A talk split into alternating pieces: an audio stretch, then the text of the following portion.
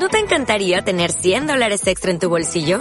Haz que un experto bilingüe de TurboTax declare tus impuestos para el 31 de marzo y obtén 100 dólares de vuelta al instante. Porque no importa cuáles hayan sido tus logros del año pasado, TurboTax hace que cuenten. Obtén 100 dólares de vuelta y tus impuestos con 100% de precisión. Solo con Intuit TurboTax. Debes declarar para el 31 de marzo. Crédito solo aplicable al costo de la presentación federal con TurboTax Full Service. Oferta sujeta a cambios o cancelación en cualquier momento.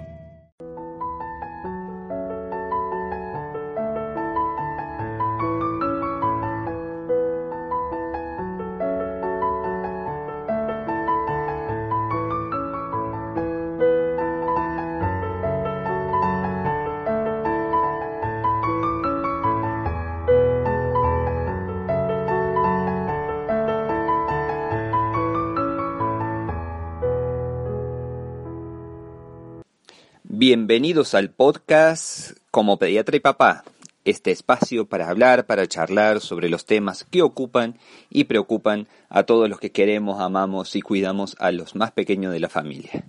¿Qué tal? ¿Cómo les va? Bienvenido a esta nueva semana.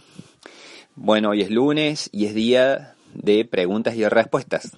Así que vamos a traer algunas de las preguntas más frecuentes que me han llegado por distintos medios, del consultorio, de las redes sociales, y bueno, la idea es enriquecernos con las dudas de todos, porque seguramente alguno otra vez tuvo esa pregunta y no se animó a hacerla o no tuvo la oportunidad de hacerla.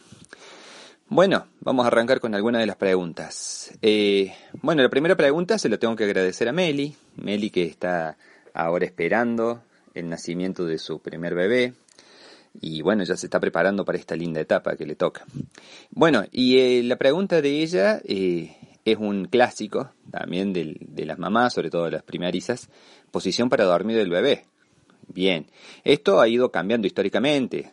Aquellos que tienen un poquito más de años, que han escuchado hablar a sus madres, a sus tías, ¿sí?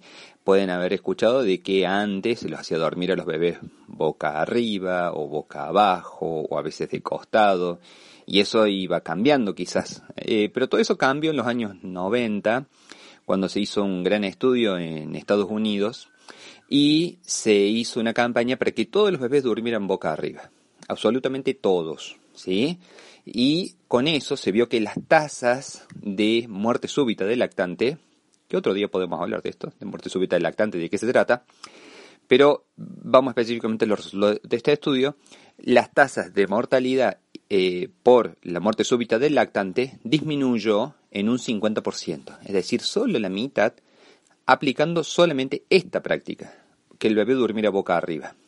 ¿Sí? Después se fueron sumando otras eh, recomendaciones, como que la cabecera esté más elevada, como tratar de que, de que haya algo debajo de los hombros para que la cabeza no quede semiflexionada, eh, de que quede tapado pero siempre con los brazos afuera el bebé, Bien, esas son las recomendaciones todo de prevención de muerte súbita del lactante, asociada también a un ambiente limpio, ¿no? Que la mamá no fume ni durante el embarazo, ni tampoco durante la etapa de que bebé es lactante, ni nadie en la casa que fume, ¿sí? Bueno, esas son las recomendaciones para prevenir la muerte súbita del lactante y la posición del bebé es un clásico. Así que bueno, Meli, eso, posición boca arriba, ¿sí? La posición de costado es un opcional, es un optativo, se puede llegar a utilizar, no está realmente comprobado si es eficaz o no, pero sería una alternativa. Lo que sí, tratar de evitar la posición boca abajo, porque la posición boca abajo podría hacer que se obstruyan las vías aéreas del bebé y esto producir una especie de asfixia, ¿no? Digamos así, el bebé chiquito todavía no mueve mucho la cabeza, entonces ese es el riesgo. Muy bien, bueno, gracias Meli, que es, nuestra, es una de mis seguidoras fans del Facebook, así que se lo agradezco. Bueno, otra pregunta un clásico también que se está haciendo en estos días con el tema del coronavirus y que se activaron las salidas recreativas, espero que la hayan podido utilizar, espero que le haya ido muy bien con eso, ¿sí? Es el uso del barbijo. ¿En qué edad, a partir de qué edad usar el barbijo qué recomendaciones tomar según cada edad? Bueno, primero, las salidas recreativas son realmente efectivas para los niños mayores de dos años. Los menores de dos años no toman quizás mucha conciencia de lo que es una salida recreativa. Entonces el uso de barbijos, sí, se recomienda a partir de esa edad, a partir de los dos años. Tanto la Sociedad Argentina de Pediatría, en alineación con otras sociedades de pediatras y la Organización Mundial de Salud, se llegado a esa recomendación, que a partir de los dos años está recomendado el uso del barbijo. Menores de dos años es muy poco probable que se lo dejen y también es muy eh, bajo el, grado de eficacia, ¿no? digamos así. Eh, los menores de dos años, ¿qué deberían hacer? Distanciamiento social. O sea, deberíamos tratar de evitar que se acerquen a otras personas o que otras personas se acerquen aquí. Acá vamos a tener que romper con una cuestión cultural que es muy habitual ¿sí? en nuestra cultura, si nos ponemos a ver, cada vez que vemos a un niño chiquito, un bebé, uno trata de ser simpático, ¿sí? y es muy común, sobre todo entre la gente mayor, ¿sí? que les guste eh, no sé, hacerle un mimo, eh, hacerle una caricia, algo de eso. Pero en este momento, bajo esta circunstancia, vamos a tener que tratar de evitarlo. ¿sí? Entonces, recomendación a todas las personas mayores que están escuchando, ¿sí? adultos estoy diciendo, a los adultos, evitar tocar los bebés. ¿Sí? Y en cuanto a las mamás, eh, bueno, nada más, solamente tomar un poquito de distancia. Eso es, eso es todo, no, no más que eso.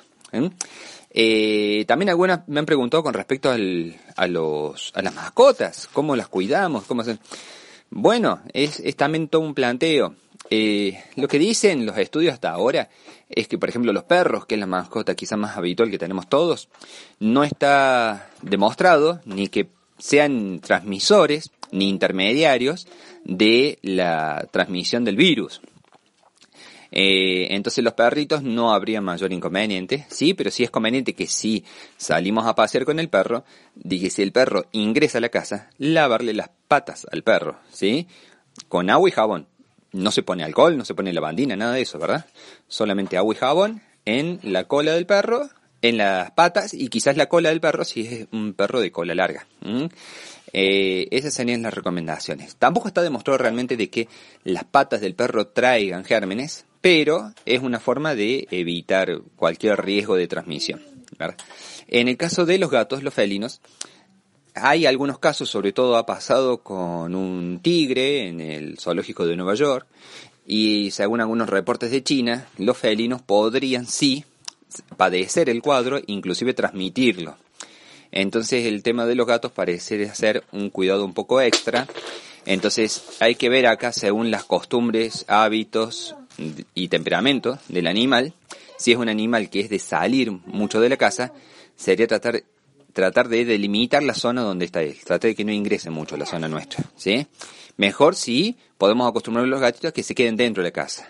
Sí, esto, bueno, después lo podemos hablar con un especialista, con cómo sería el caso de los cuidados y cómo sería eh, el tema de cómo ayudar a que nuestros animales quizás no salgan tanto de la casa para evitar el riesgo a, que nos traigan gérmenes a nuestra casa.